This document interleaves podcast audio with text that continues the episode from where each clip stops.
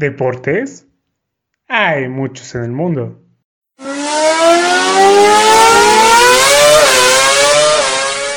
Es imposible hablar de todos ellos.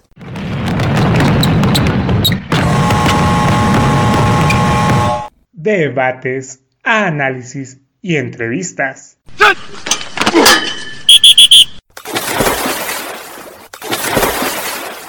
¿Dos güeyes? ¿Y una morra? Haciendo un podcast deportivo.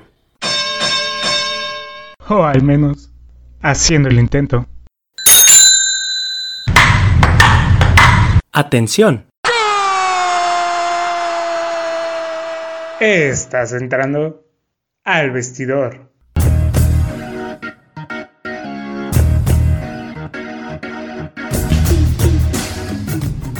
Hola a todos, espero se encuentren muy muy bien. Yo soy Beto Bonfield y les doy la bienvenida al episodio número 64 del Vestidor.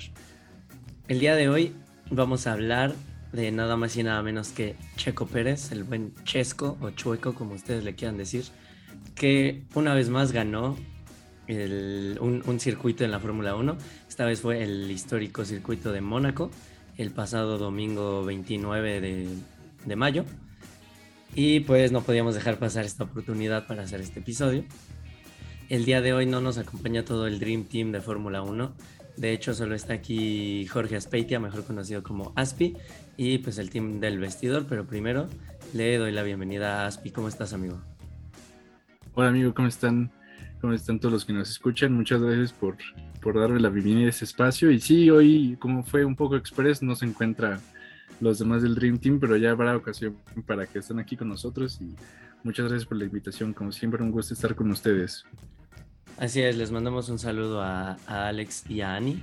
Espero que nos estén escuchando. Y eh, una disculpa de antemano porque estoy un poco ronco, entonces pues ahí tendrán que soportar mi voz un poco ronca.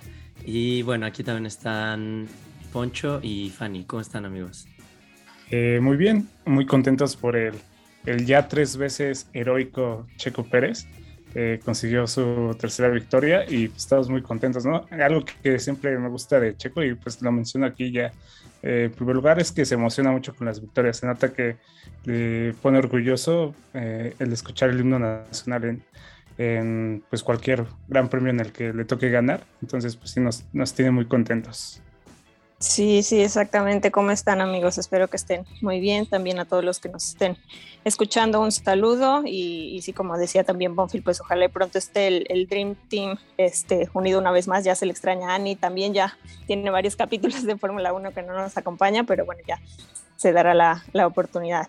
Y pues eh, justo vamos a empezar hablando pues de, de la victoria, ¿no? De, de Checo Pérez en en este pasado domingo en el gran histórico legendario circuito de, de Mónaco que hubo también ahí este pues varias eh, eh, incidentes o pasaron como que muchas cosas no primero el, el, clima que no dejó como iniciar la carrera en tiempo luego ahí este si no me recuerdo creo que fue Latifi también ahí que tuvo como un, un, un incidente no no recuerdo y también pues Mick Schumacher no que sí estuvo como súper fuerte que que se partió su coche tal cual a la mitad que pues este, estuvo bien el, piloto, ¿no? No pasó a mayores, pero pues también ahí este, pues pudo haber afectado la carrera y otras cosas que también este, pues de cierta forma beneficiaron a, Checo, ¿no? En el resultado que también fue ahí la, la estrategia o ahí no sé qué fue de, de, Ferrari, que ahorita lo vamos a platicar un poquito más.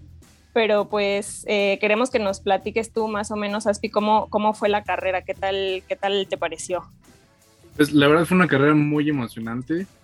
Checo todo el fin de semana estuvo mostrando que tenía la capacidad para ganar, para quedar en pole position, en primera posición y pelear por la, por la carrera en sí, porque tan solo en la segunda práctica me parece quedó en, primer lugar, o sea, estuvo ahí arriba de Max peleándose con, con los Ferrari por, por ser el más rápido, entonces se veía venir que venía una buena carrera para Checo. Finalmente el sábado en la clasificación tiene un error y ya no puede marcar vuelta rápida, entonces afortunadamente marcó una vuelta que lo dejó en tercer lugar y pues se veía que tenía, tenía un, estaba en buenas condiciones para competir por puntos y por estar en el podio y también por ganar la carrera. Y muy incierto al inicio, se suspenden unos minutos porque estaba lloviendo, las condiciones meteorológicas no eran las mejores, había incluso algún punto donde no sabían si se iban a correr porque estaba lloviendo muy fuerte. Finalmente dejan empezar la carrera. Un, uno de los puntos que critican es que empiezan la carrera atrás del carro de seguridad y dicen, oigan, si son pilotos tan habilidosos y las condiciones en los autos están como, por ejemplo, en la tecnología en las llantas que usan las... Hay, para lluvia, en algún punto creo que ya lo habíamos hablado, están las full wets y las intermedias. Entonces sacan las llantas eh, para lluvia, que sacan, no me acuerdo, no tengo en la mano cuántos litros por agua desplazan, cuántos litros de agua desplazan cada que avanzan, pero son, son llantas que se puede competir en lluvia. Pero bueno, por, por, medidas de seguridad empiezan atrás del carro de seguridad. También hay que tener en, en, cuenta que Mónaco es un circuito estrecho, entonces bueno, se decide empezar con, con atrás del carro de seguridad. Y la verdad, las primeras vueltas muy muy aburridas, hay que decirlo así, tal cual. Una, es algo de lo que se critica este Gran Premio. Más adelante, cuando hablemos del circuito en sí, lo hablamos con más detenimiento, pero al inicio una carrera aburrida, no, no se veía, no se veían muchas emociones, pero lo que sí se vio desde el fin de semana es de que, ok, ya no, que no, ya no queda Checo en, en la pole position, pero tiene un lugar para que mediante el juego estratégico pueda ganar la carrera. Entonces, pues bueno, Checo fue consistente todo el fin de semana y finalmente se, se logró. Fue, fue una carrera muy cardíaca, hay que decirlo. Para los que no lo vieron, de verdad, no se pierdan la oportunidad de ver la repetición porque pese a que no está en vivo, puedes sentir la emoción de esos últimos. Se prolonga, se tiene el choque Schumacher, entonces se, se detiene la carrera y la relanzan porque con el reglamento eran 77 vueltas, pero está estipulado que se tienen que correr las dos horas, o sea, entonces ahí por, cuestiones de tiempo no se corren las 77 vueltas, pero dicen, ok, ya se corrieron 30 vueltas, vamos a correr media hora más y ya hasta donde lleguen, eh, no se van a correr las 77, pero se va a correr más del 80% de la carrera, por lo tanto vamos a otorgar todos los puntos. Si quieren, en otro, en otro episodio hablamos de cómo están estipulados de acuerdo a cuánto tiempo de carrera se corre para asignar puntos, pero como corrieron más del 80%, sí asignaron los puntos como una carrera normal. Y pues bueno, después de esa media hora en la que Checo está adelante, ahí eh, fue una carrera ideal para demostrar algo que siempre lo ha caracterizado, que es el cuidado de neumáticos, siempre desde los 11 años que lleva Checo en la categoría, se ha hablado de que Checo es un genio cuidando las llantas y pues bueno, qué mejor manera que mostrarlo y ganar la carrera, entonces era como este momento de brillar y, lo demostró y como dice Poncho, ¿no? El, himno siempre, pues, él transmite esa emoción que, es escuchar el himno en, una competencia internacional y creo que a todos nos pasa, ¿no? Que en, en los mundiales, en los Juegos Olímpicos, cuando alguien gana y pone el himno, pues sí es un momento muy emotivo y muy bonito, ¿no? Sí, se te sale la, ni siquiera la lágrima de cocodrilo. Yo a mí sí se me sale la lágrima completa. Entonces, muy emocionante la carrera. Muy emocionante, sí, totalmente. a, mí algo que me llamó la atención fue que tocó como una banda los himnos nacionales, bueno, el himno nacional de México y el de Austria, que es eh, la nacionalidad de, la escudería de Red Bull. Eh, bueno, así no es como comentar rápido, o sea, se me hace chistoso porque entonces eh, esos güeyes se tuvieron que aprender todos los himnos de todos los pilotos, ¿no? De, de la Fórmula 1 porque pues tenían que tocarlo por si a alguien le tocaba ganar, ¿no? Entonces se me hizo chistoso eso. Este, pero sí, fue, fue un gran premio interesante donde la táctica eh, jugó un papel importante para que eh, pudiera Checo Pérez eh, tomar la primera posición, porque los rebases que él dio no fue a través de, de pues que pudiera sobrepasar el otro piloto en la pista, sino que hizo un undercut. Eh, bueno, si digo algo más, ahí tú me corriges, pero este, como que sí fue como de. El Checo hizo una parada antes para cambiar los neumáticos, entonces, como tenía llantas frescas. undercut, justo. como tenía llantas frescas, pues arrebasó, bueno, aprovechó que tenía más velocidad que los pilotos que tenían frente para alcanzarlos. Cuando los pilotos que estaban enfrente, que eran Sainz y Leclerc, pararon, eh, Checo aprovechó para ponerse en primer lugar, ¿no? Entonces fue una técnica interesante que le resultó y pues que ya una vez que estaba en primer lugar, como Mónaco es un, circuito donde cuesta mucho rebasar, pues ya no pudieron alcanzarlo eh, Leclerc y, Sainz. Entonces pues fue un, una gran estrategia de Checo y una gran gestión eh, ya una vez que estuvo enfrente, ¿no? Para no soltar la primera posición. Sí, justo. Y algo que me llamó mucho la atención es que, por ejemplo, yo sé que este, este episodio es especial para Checo, pero por ejemplo, eh, Max, Max acaba la carrera y Max Verstappen, el compañero de Checo, el actual campeón del mundo, va a felicitarlo, ¿no? Pero se veía como en su cara, como un rostro de cierto, como, ok, ya, ya, ya no eres, o sea, solo te debo el campeonato, ¿no? De la temporada pasada eras como mi amiguito, mi compañero, pero como que se veía una cara de que está asimilando que ya no es simplemente su compañero o su, su escudero, ¿no? Sino que ya Checo eh, con esta carrera se acerca al tercer puesto y está a 15 puntos de, liderar el campeonato, entonces como que Max sabe perfectamente que, que Checo ya también está en la carrera por el campeonato, lo cual yo creo que si a mí me hubieras dicho hace, no sé, 5 años, 6, ¿sabes qué? 2022 Checo va a estar en Red Bull, compañero de Max Verstappen, va a ganar Mónaco y va a estar a 15 minutos de liderar el título. Por supuesto que no, o sea, eso es una mentira burda y vulgar, claro, no mientas. Y, ve, estamos en, en 2022 y ese escenario se consolidó este fin de semana. Entonces, Max como que ya sabe que, que Checo está cerca del campeonato y también su reacción era, se veía como que ya, ya ya está consciente de ello. Y por ejemplo, otra cosa es que Max es un piloto, ah, bueno, había sido un piloto muy agresivo al inicio, cuando estaba más chavito.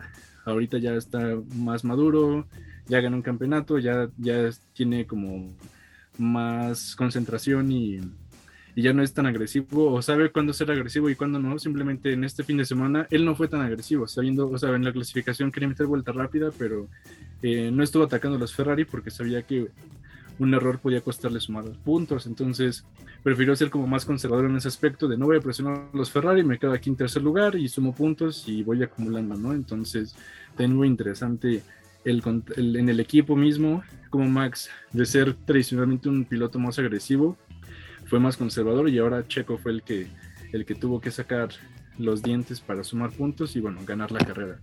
Sí, exacto. Y, justo lo que decía es que o sea, que se veía la cara de, de Max, de que ya le caía como que el 20 de que, ok, o sea, Checo sí, sí trae con queso, ¿no? O sea, sí puede ser como un rival también.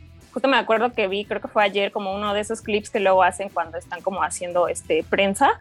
Este, estaban justo ellos dos, este, Checo y Max, y alguien le pregunta a Max de que, oye, ¿qué va a pasar con la relación de, o sea, contigo y, y con Checo si él, este, ahorita ya ha demostrado que es un buen piloto y si llega a ser como un potencial rival, por, por, decirlo así, en el campeonato de pilotos, cambiaría la relación que hay entre ustedes y ya como que Checo hizo ahí como que una broma de que, ay, vamos a seguir este, enamorados o algo así, ¿no? Como que quitó la atención, pero como que sí vi la cara ahí de Max como de que, mmm, pues habría que ver, ¿no? Porque justo lo que, lo que me acuerdo que decías en otros capítulos también, que Max, este, pues es como que, pues sí, piloto agresivo y le gusta ganar y yo creo que a todos, ¿no? Entonces como saber que, que tienes a un buen eh, coequipero, pero que a la vez este, te puede dar la pelea, pues también sí te debe de, pues tal vez de intimidar un poco, ¿no? Entonces sí sería interesante como justo ver, eh, pues cómo se van dando estas siguientes carreras y pues esperemos que, que Checo siga sumando más eh, victorias, ¿no?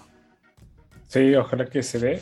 Y algo que se me hace muy importante que pasó en Mónaco, hablando de, de Verstappen y Pérez, que si quiere pues ya profundizamos un poquito más en eso, es que Checo Pérez, como mencionó Aspi, fue superior todo el fin de semana a Max Verstappen. O sea, es como de, no solamente ganó este, el Gran Premio de Mónaco, sino que literal en todas las prácticas, salvo esa, tal vez esa última vuelta donde Checo este, choca y Max Verstappen venía haciendo, venía haciendo récord en, en, la Q3, eh, pues fue superior todo el fin de semana. Entonces creo que pues eso sí te va como pues haciendo pensar que Checo puede dar un muy buen papel, eh, puede rivalizar con Max Verstappen y puede competir por el campeonato, ¿no? Y también toda esta victoria también nos hace recordar el fin de semana pasado en Barcelona, donde pues Checo tiene que ceder la posición a Max Verstappen en primer lugar por una orden de equipo. Ahora, yo creo que, pues la verdad, Max Verstappen iba haciendo mejores tiempos, tenía mejores neumáticos, podía rebasar, pues a lo mejor con un poco de dificultad o con mucha dificultad a Checo Pérez, pero esa decisión de equipo de que lo dejaran pasar, como que ahora toma más relevancia porque Checo ya está compitiendo por el campeonato, Checo ya está disminuyendo la diferencia que había con Max Verstappen, entonces nos sabe preguntarnos qué va a hacer Red Bull, ¿los va a dejar competir?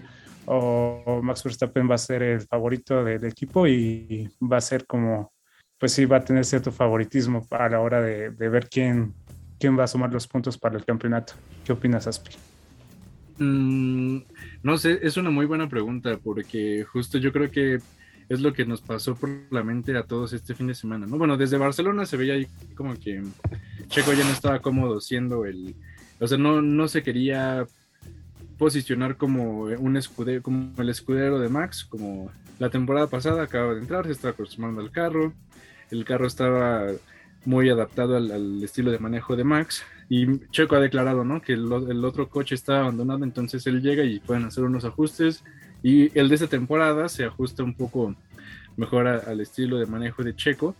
Y mm, se vio ahí en Barcelona que Checo no estuvo muy inconforme que haya tenido que hacer el paso, se da el paso sin, sin ningún tipo de, de, movimiento peligroso que pusiera en peligro la suma de puntos. Pero sí dice, oigan, esto no me gustó, tenemos que hablarlo, ¿no? Y mm, yo, yo lo que pienso, o sea, mm, no, no es bueno tener una... Nunca es bonito que, que tu rival sea tu compañero, ¿no? O sea, históricamente había existido tensión entre los, los, compañeros de equipo, pasó con la famosa rivalidad entre Senna y Prost cuando competían en McLaren, Nico Rosberg y Hamilton en su momento en, en 2016, de 2014 a 2016, cuando estaban compitiendo por el título.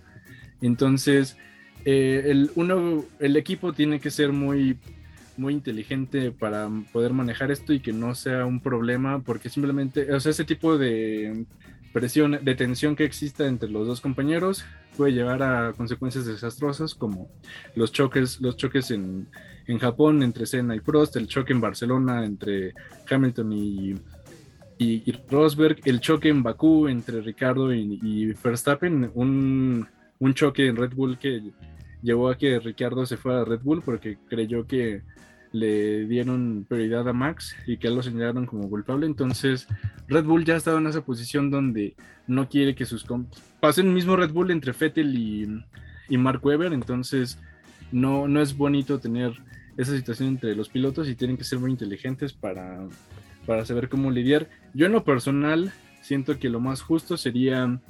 No te vamos a decir que dejes pasar, Tampoco vamos a dejar que se peleen en la pista, pero vamos a darle prioridad al que tenga un mejor fin de semana, ¿no? Simplemente ahorita Checo tuvo una mejor clasificación, pues bueno, lo metes primero a pits y priorizas. Yo creo que lo de esta semana mostró cómo podría ser una manera inteligente de, llevar, a, de llevar a cabo esta competencia entre los coequiperos para que no sea un problema y que no dejen de sumar puntos y afecta a todo el equipo. Entonces, yo creo que pasaría eso y curiosamente en dos semanas es la competencia en Bakú, donde ya chocaron Max y, Ricciardo y que curiosamente en esa, en esa carrera donde chocaron los dos Red Bull, Checo quedó en tercer lugar.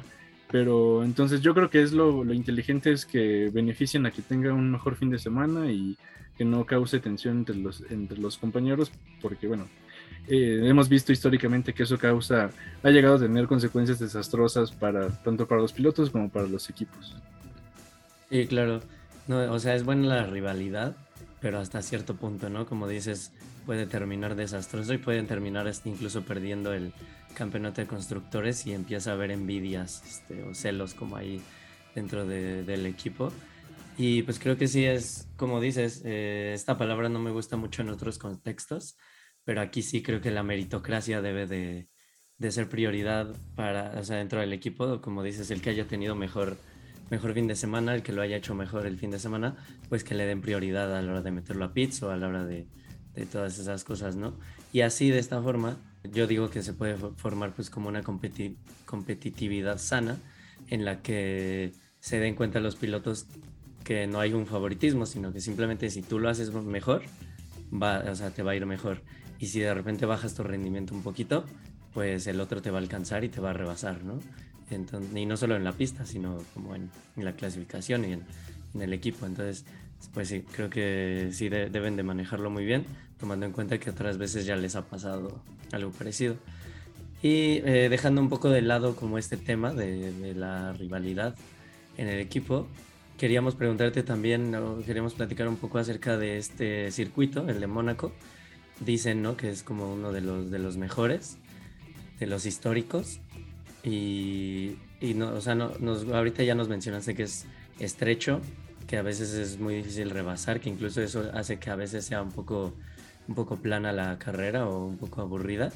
Pero entonces, ¿por qué, ¿por qué la gente dice que es uno de los mejores? ¿O qué, qué es lo que la diferencia de las otras, de los otros este, grandes premios? Bueno, yo creo que de alguna manera u otra Mónaco se ha consolidado como un sinónimo de Fórmula 1, ¿no? O sea, puede que una persona que no precisamente está acostumbrada a ver las carreras, sabe que, mira, yo no sé cuántos grandes premios hay, pero sé que corren uno en Mónaco, ¿no? Como que yo creo que un porcentaje importante de, no, no el 100%, ¿no? Pero yo creo que un porcentaje importante de personas tiene, ubica o ha escuchado o sabe que en Mónaco se corre una carrera. Y mm, es, es, de los circuitos más antiguos, una de las razones por las que por las que es tan importante. O sea, ya en siete años cumple 100 años de, su primera carrera, de 1929, entonces ese es un punto. Otro es que es un circuito callejero. Los circuitos callejeros siempre son muy atractivos porque, pues bueno, no estás en, estás en la calle, ¿no? O sea, calles donde normalmente van las personas, salen a correr en bici, autos, pues hay, hay coches corriendo a más de 200 kilómetros por hora, entonces eso también lo hace atractivo. Y, bueno, y la, también la parte estética, ¿no? O sea, tienes a Mónaco que pues es, es un, un principado donde hay gente con mucho dinero y tienes al casino, tienes la parte de la bahía con, con los yates, entonces es muy vistoso, ¿no? Y es muy estético y también pues se da mucho que van, van las estrellas, ¿no? Va gente famosa, van actores, músicos, deportistas. Entonces, pues bueno, es de los atractivos que tiene esta carrera, pese a que tiene constantemente críticas. A mí la verdad no me... A veces se me ha hecho muy aburrido, pero jamás negaré, o sea, si a mí me dices, oye, quitan una carrera de la temporada, jamás en la vida, o sea, de las que nunca quitarías, obviamente Mónaco, jamás, o sea, sería un pecado quitar Mónaco considerando que es un circuito histórico y pese a que mucha gente no le gusta, pues no puedes negar que que tiene una trascendencia vital para la carrera, para la categoría, ¿no? Entonces es un circuito muy importante porque te da mucho glamour, hay, hay tiendas de, de marcas caras, ¿no? Entonces, pues, este, un tanto por eso y porque ya, ya va para 100 años y, por ejemplo, es tanto su prestigio que algunas sedes tienen que pagar un derecho para, para tener el, la competencia en su país, ¿no? sé, por ejemplo, el caso de la Ciudad de México, que fue que causó, polémica hace algunos años porque la ciudad ya no quería destinar dinero para pagar, entonces hace un fideicomiso con empresarios que aportan dinero para que paguen ese derecho para que se lleve a cabo la competencia. Y por ejemplo, Mónaco está en su prestigio que ellos no tienen que pagar nada, porque pues ya como que se ha hecho un sinónimo de, de, la, de la categoría, entonces la ciudad no tiene que pagar para que corran ahí. Caso contrario, el de la Ciudad de México. Y bueno, no, no solo de la Ciudad de México, ¿no? O sea, Estados Unidos, el país que ustedes quieran. No, no me acuerdo cuáles son los que no pagan, pero Mónaco es uno de los que no pagan por, por tener tantos años de, de existir en, en, la carrera, en la categoría. Sí, claro. Siento que es un, un circuito histórico. Eh, o sea, yo incluso antes de, de no meterme en la Fórmula 1, conocía el Gran Premio de Mónaco eh, se oye mucho esto de la Triple Corona, eh, que es la Indy 500, el Gran Premio de Mónaco y este, las 24 horas de Le Mans. Entonces, como que todo, todo se incluye en, como en el eh, imaginario colectivo, en, o sea, llegas a saber que, que Mónaco, que este, las 24 horas de Le Mans, significa que si lo ganas eres un buen piloto, ¿no? Así como, como que es sinónimo de eso. Entonces, siento que por eso es tan relevante y tan importante que Checo Pérez haya ganado aquí. Él mismo lo dice que es un sueño haber ganado. Entonces, pues sí, ahí nos da, nos da como referencia de por qué es tan importante Mónaco, ¿no? Además de, por supuesto, eh, ya no solamente del prestigio, sino que habiendo ganado en Mónaco, también lo pone en competencia para, para el campeonato de pilotos, que es algo que ya mencionamos, pero que me gustaría profundizar porque ya ahorita Verstappen tiene 125 puntos, Leclerc tiene 116 y Checo Pérez tiene 110, ¿no? Entonces lo pone como ya en una lucha pues cercana al primer lugar de, este, del campeonato de pilotos y bueno, también que despega Red Bull con 235 puntos sobre Ferrari que tiene 192, 99 perdón, para el campeonato de, de, pilotos. Entonces pues nos hace soñar ¿no? que Checo pueda ser campeón del mundo este, en el campeonato de pilotos. Y totalmente les digo algo que yo jamás me hubiera imaginado, o sea este escenario era así, yo creo que un sueño guajiro para los que llevamos de Fórmula 1, porque siempre decimos, oye, Checo es un muy buen piloto, pero no ha llegado a tener.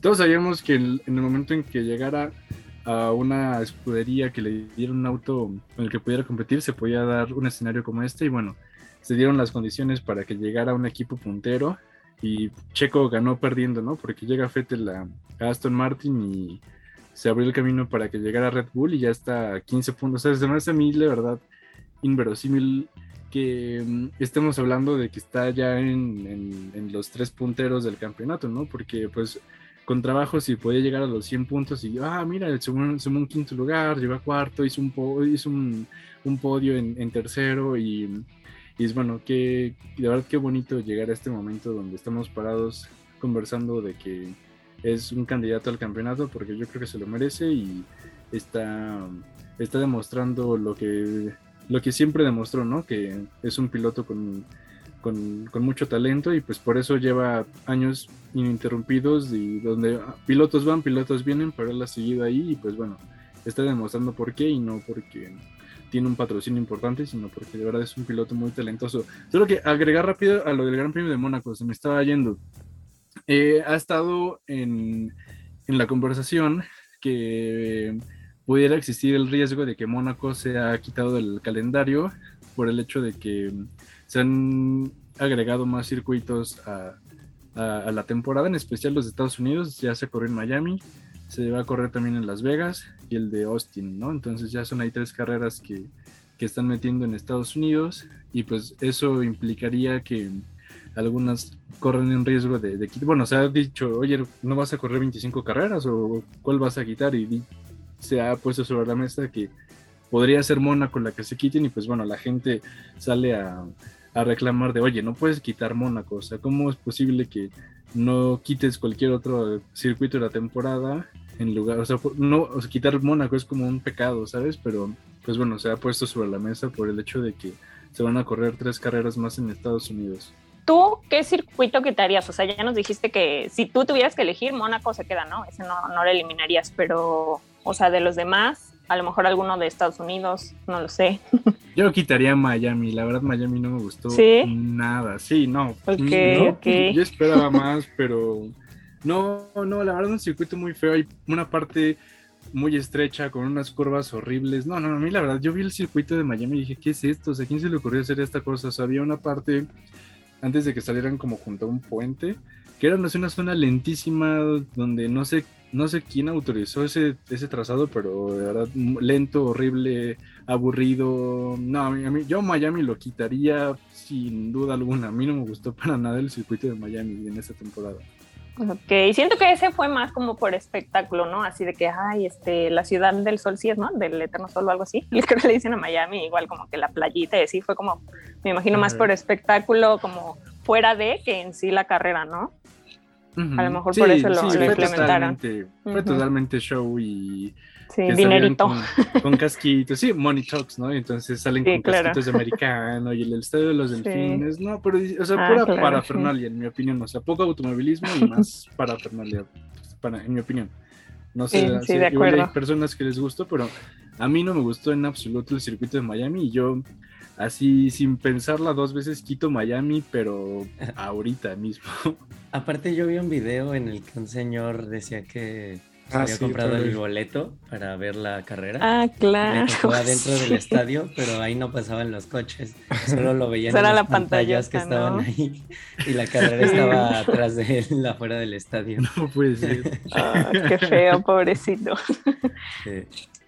O sea, pero se ve difícil que se vaya a quitar el premio de Miami porque, bueno, Estados Unidos cada vez tiene una influencia más importante sobre este deporte. O sea, le gusta más cada vez la Fórmula 1, entonces sí puede ser complicado que quiten Miami, así como igual eh, que cada vez hay más este, grandes premios en Medio Oriente. Entonces, este, que, bueno, a mí siempre me causa conflicto porque eh, la Fórmula 1, por un lado, dice, tiene su lema, ¿no? De We Race as One y como inclusión y así. Por otro lado, te vas a Medio Oriente, donde pues sabemos que hay muchas eh, faltas incluso a, a, como pues derechos humanos, derechos de la mujer. Entonces, bueno, a mí en lo personal, por eso no me gustaría como que, que subiera eh, tantos grandes premios ¿no? en esa zona del mundo, pero pues... Claro, sí, Arabia Saudita también yo la quito sin ningún problema. Y, y, bueno, además de lo, de lo que mencionas, de que pues es un tanto hipócrita que mm, no no, no, no, o sea, tú dices, ah, sí, güey, races one, y no es racismo, ¿no? Pero vas y compites en un país que te da dinero, te da millones de dólares, y ya, pues si compitamos aquí, como que nos tapamos los ojos de que aquí minimizan el papel de las mujeres en la sociedad, ¿no? Entonces, sí, definitivamente eso también es un punto importante, y Arabia Saudita yo igual lo quito, porque además de ese punto, el, el circuito no, a mí, la vez pasada, la temporada pasada, la pusieron hacia el final, y todos estamos diciendo, oye, ¿cómo metiste un circuito nuevo? Donde hay partes tan estrechas y que la gente no conoce y aparte se está compitiendo por el campeonato, ¿no? Entonces, pues se prestó para, para accidentes y pues es un circuito que no conocen, ¿no? Es incluso los circuitos que ya conocen, pues cada temporada traen un coche nuevo y tienen que hacer tres prácticas para acostumbrarse a él. Entonces, sí, sí, definitivamente se me haría un, un insulto que quiten Mónaco por dejar un circuito con, como Miami para toda la parafernalia que hubo en en esa ciudad. Eh, pues sí, creo que aquí coincidimos contigo que Mónaco sería uno de los intocables, de los circuitos intocables, y pues ya sabemos un poco más acerca de pues, la historia ¿no? del, circuito y pues de, lo de los cambios que por ahí se están hablando, que ya, ya veremos si, si se da algún cambio, pues estaremos hablando aquí sobre ello. Eh, pero bueno, para finalizar, y de hecho el motivo de este podcast, obviamente también queríamos hablar de la carrera, de la clasificación, pero el motivo real de este podcast, hemos llegado al momento que es ya para ti, bueno, para ti, al todavía el último episodio, de, eh, cuando les preguntamos que si Checo Pérez ya era el mejor piloto mexicano de la historia, decían que pues que todavía no se podía decir, que había que esperar, incluso alguien dijo que tal, tal vez fui yo, que había que esperar incluso hasta que se terminara su carrera en la Fórmula 1, ¿no? Para poder definir si era o no era se había convertido en el mejor piloto mexicano de la historia. Pero no contábamos con que iba a ganar el premio de Mónaco, de como dos meses después de que grabamos. Entonces, ahora sí te pregunto directamente, ¿para ti Checo Pérez ya es el mejor piloto mexicano de la historia de la Fórmula 1?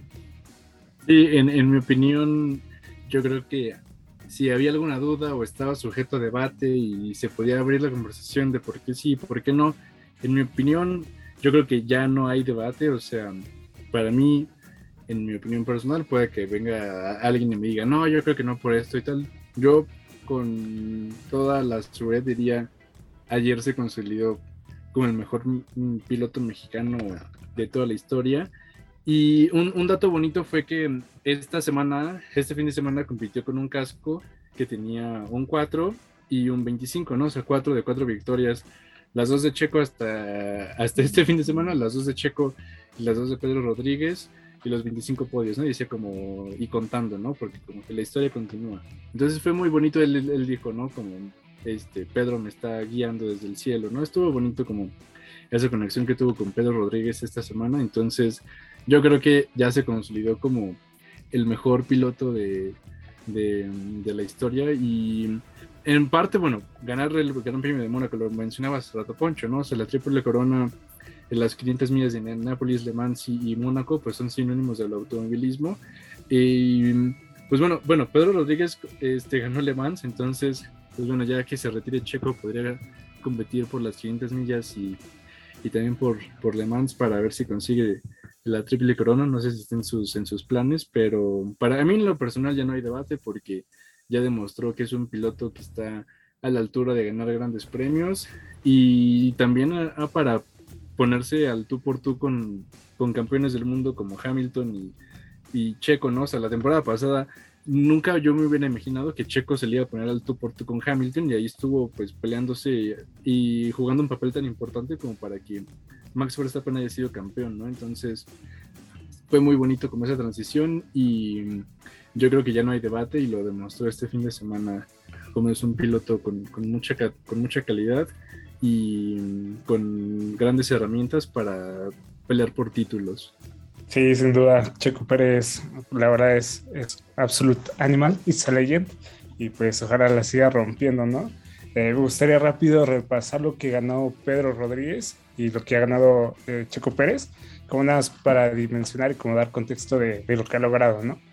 Pedro Rodríguez logró dos victorias, siete podios, cero poles y una vuelta rápida.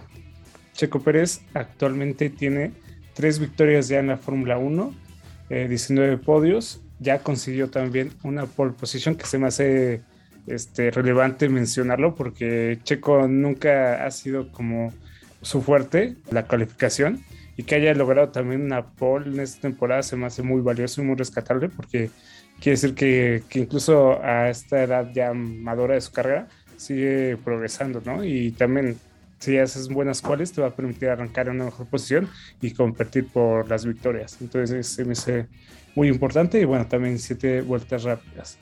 Entonces, pues sí, Checo Pérez también para mí siento que ya es el mejor de la Fórmula 1, que justamente se muestra un momento que no rivalice con Pedro Rodríguez, ¿no? Sino como que eh, lo toma más como una motivación de por qué él está ahí, por qué quiere seguir rompiéndola y obteniendo más victorias. Entonces está, está muy padre que, que, lo logre. Para mí, Checo Pérez sí ya es el número uno de la historia. Eh, yo estaba esperando con ansias esta victoria, yo sabía que iba a llegar y pues me da mucho gusto que ya tenga su tercera victoria en Fórmula 1. Pedro Rodríguez tiene una victoria en Le Mans, eh, Checo Pérez tiene una victoria en, ya en el Gran Premio de Mónaco.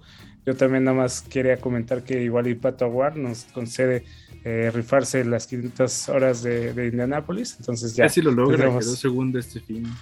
Sí, sí, pero en algún momento igual y, y, lo logra, sí.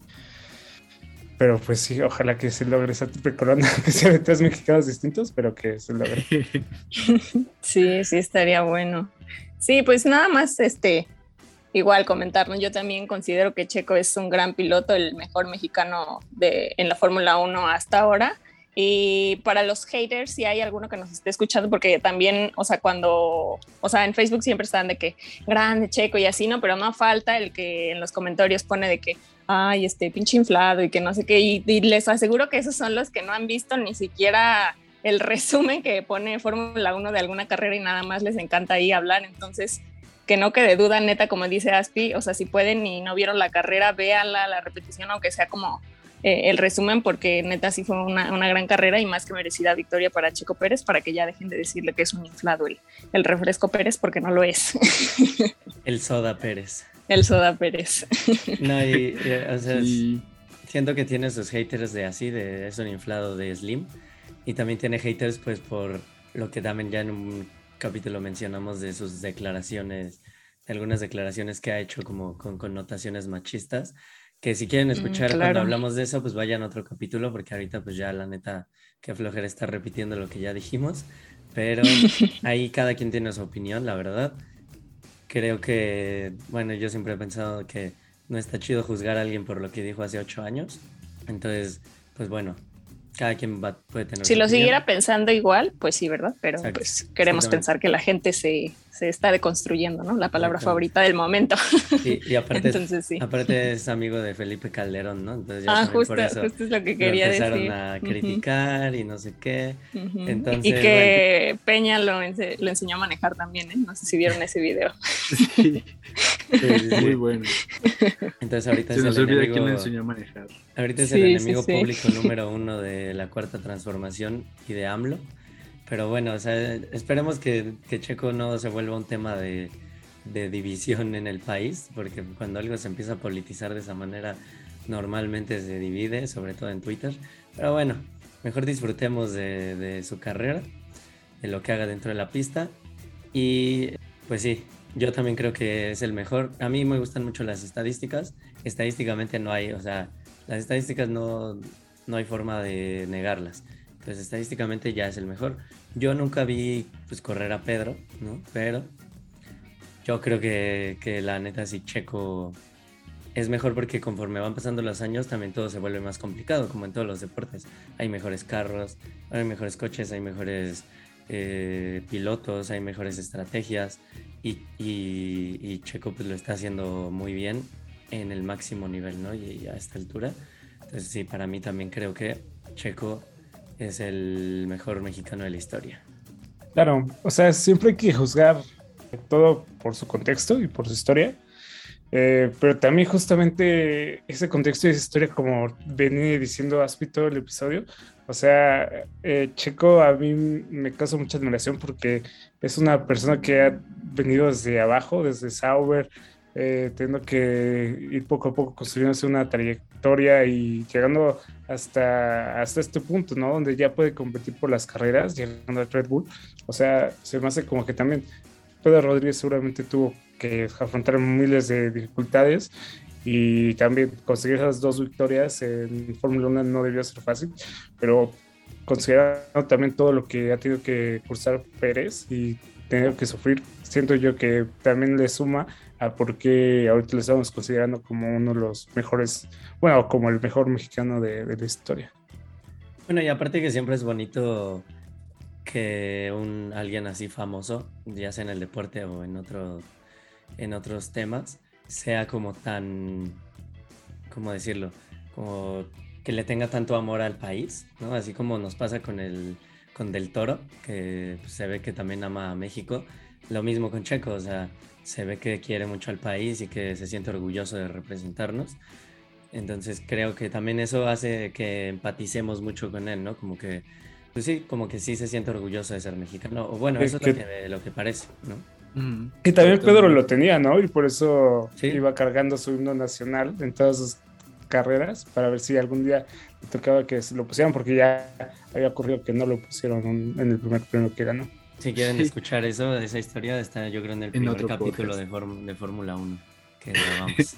y también, sí, eh, también rematar como que, o sea, es un piloto que le va hay un antes y un después, ¿no? De, de Checo Pérez porque va a abrir camino, estoy seguro que va a abrir camino a muchos pilotos y, o sea, por ejemplo, ya los hermanos Rodríguez habían puesto su granito de arena, pero sea, tan solo cuántos años tuvieron que pasar para que hubiera unos hermanos Rodríguez a que llegara un Checo Pérez a, la Fórmula 1, ¿no? Entonces yo creo que en ese sentido hay un antes y un después y para todos los haters, pues igual todo eso que, que lo tengan en consideración, ¿no? El competir ininterrumpidamente en una categoría sumamente exigente, donde solo hay 20 lugares con pilotos muy talentosos y otros no tanto y que están ahí por otras razones, ¿no? Pero bueno, eh, de, por, sí son lugares reducidos y luego hay pilotos que no están por su talento, sino por, por patrocinios, pero bueno, no es el caso de Checo, ¿no? Porque es un piloto que ha demostrado constantemente que, que es muy talentoso y sobre todo en una categoría donde se muestra el, pues el, favoritismo, por así decirlo, ¿no? Hacia los pilotos europeos, o sea, simplemente no, no voy a desaprovechar la ocasión para mencionar eh, a, Pierre Gasly, que ha estado de chillón todo desde que lo sacaron de Red Bull, o sea, no dio el ancho en, la escudería y ahora estoy llorando, ¿no? Ay, es que me quitaron el lugar y quién sabe qué, yo soy más bueno ese güey, o sea, ya estuviste ahí, no demostraste que dabas el ancho ya, o sea, ¿qué, ¿de qué estás hablando, no? O sea, Max te sacaba una vuelta en los circuitos, o sea, ya no demostraste, ya de qué sirve, pero lo que a mí me enoja es que, pues el güey puede decir lo que sea, pero la prensa le da voz, ¿no? Entonces la prensa está ahí, ahí Pierre Gasly, pues ya no le hagas caso, o sea, Pierre Gasly puede decir lo que sea, que él es el mejor piloto que cualquiera que haya nacido, pero pero pues ya no le des voz, ¿no? Entonces, pues ahí también se ve cómo, cómo le dan voz a pilotos europeos eh, chillones, como el caso de Pierre Gasly, o simplemente no sé si han visto los, los Power Rankings que han estado criticando. O sea, ponen arriba de Checo a, Norris y a otros pilotos que van abajo y que no han sumado. o sea, es como, ¿de dónde sacas esos números para poner abajo? O sea, Checo, como no, no tú. O sea, y, los memes que se han hecho, ¿no? O sea, en Mónaco estuvieron en el Power Ranking Leclerc, Max, el príncipe Alberto, Box Bunny y hasta abajo Checo Pérez, ¿no? O sea, como que también tengan en cuenta que es una categoría que no no desaprovechan las ocasiones para que se vean beneficiados o les den más voz a, que hagan menos a los latinoamericanos, ¿no? Básicamente. Sí, aparte, o sea, en la prensa siempre vende pues, el amarillismo, ¿no? O sea, como que ir en contra de lo que, de lo que es lo obvio siempre va a vender, tanto en la Fórmula 1 como en el fútbol, como en el básquetbol y en todos lados. Entonces, pues así es la prensa, ¿no? La verdad. Y últimamente la prensa en todos los deportes se ha vuelto muy así que solo por ganar clics, por ganar views, este, pues dicen, ahora sí que puras tonterías, ¿no? Por no decir otra palabra, pero pues nada más por, por ganar clics, publican cualquier, cualquier cosa. Y bueno, no sé si alguien más quiera opinar algo más antes de cerrar. No, fue el otro dato, primer mexicano, primer piloto norteamericano, por lo que estaba viendo, y me parece que fue el quinto latinoamericano, si no me falla la memoria. Cena, Juan Manuel Fangio, eh, Juan Pablo Montoya de Colombia, y no sé si me, esté, yendo uno, porque también estaban dando ese dato de, de que, se de que llega otro latinoamericano más que gana el Gran Premio de Mónaco. Ok, ok, muy bien. Y pues bueno, eh, muchas gracias, Aspi, eh, por, estar el día de hoy aquí. Se me hizo un episodio acá ya este, muy, muy fluido, ¿no? Ya, ya tú nos conoces, nosotros te conocemos, la gente ya te conoce, ya se va familiarizando con tu voz. Y pues gracias otra vez por estar aquí en, en, otro, en otro episodio, hablando del, del Soda Pérez y la Fórmula 1. Y pues bueno, les dejo las redes sociales del podcast, como siempre. nos pueden encontrar en, Instagram y en Facebook como El Vestidor Podcast. Y en Twitter nos encuentran como arroba el POD. Y a mí me encuentran en Twitter como arroba soy guion bajo Bonfield. Eh, Aspi, ¿tú, ¿nos dejas tus redes? Me encuentran en Instagram como Aspi95, Aspi con Z e I latina. Y muchas gracias a ustedes por la invitación, como siempre disfruto mucho este espacio y, muy cómodo y muy ameno como siempre. Muchas gracias por la invitación. No, muchas gracias por acompañarnos, Spin. Nosotros también nos la pasamos muy bien. De hecho, está por ahí la idea de hablar más de Fórmula 1, porque es algo que nos gusta y también hemos visto que funciona en redes sociales. Entonces, estamos ahí con la idea de a ver si hablamos más de, de Fórmula 1. Y pues también comentar que pues, ojalá haya más victorias de Checo Pérez, ¿no? O sea, yo, yo ahorita ya me emocioné con esta victoria, siento que pueden llegar a más y pues estemos al pendiente, ¿no? Porque puede hacer grandes cosas el Checo Pérez, como sea el buen Chicharito, imaginémonos cosas chingonas. Entonces, a ver qué pasa. Sí, totalmente. Y ya no es imaginémonos, ¿no? Que yo me acuerdo que yo critiqué en ese entonces de, oye, ni estos resultados, pues imagina lo que tú quieras, pero tienes que dar resultados, ¿no? Y en este caso podemos imaginarlo pero además ya estamos viendo que es capaz de hacerlo, ¿no? Entonces, se, se vale soñar. Ojalá sí le vaya muy bien esta temporada a nuestro buen checo. Sí, sin duda, y más que, bueno, ya también nos da para soñar porque se le salió a decir que, bueno, le dijo como en broma a Christian Horner, que es el director técnico de Red Bull, digámoslo así, este, que se adelantó a firmar. Eh, no dijo firmar qué, pero pues todos creemos que es el siguiente contrato, la renovación de, de Checo Pérez con Red Bull. Entonces, pues sí, puede darse, eh, puede tener más oportunidades, ¿no? Si sigue con Red Bull, entonces esperemos que sea así. Eh, pues gracias por escucharnos en este episodio. Eh, a mí me encuentran como Alfonso Baleón en Twitter y nos escuchamos en el próximo episodio. Sí, pues esperemos vengan más victorias pronto de Checo para estar aquí igual haciendo el repaso y pararnos enfrente de los haters, como diría New York, y hacerles así cuernos. Este, y pues gran, gran episodio. Gracias, Aspi, por estar aquí con nosotros. Y pues a mí me pueden encontrar en redes sociales como Fanny. Muy bien, y ahora sí la despedida. gracias, gracias. No puede faltar nuestro despido de siempre. Así es, no, puede faltar la despedida. ok, a la de tres. Una, dos, tres. ¡Sí!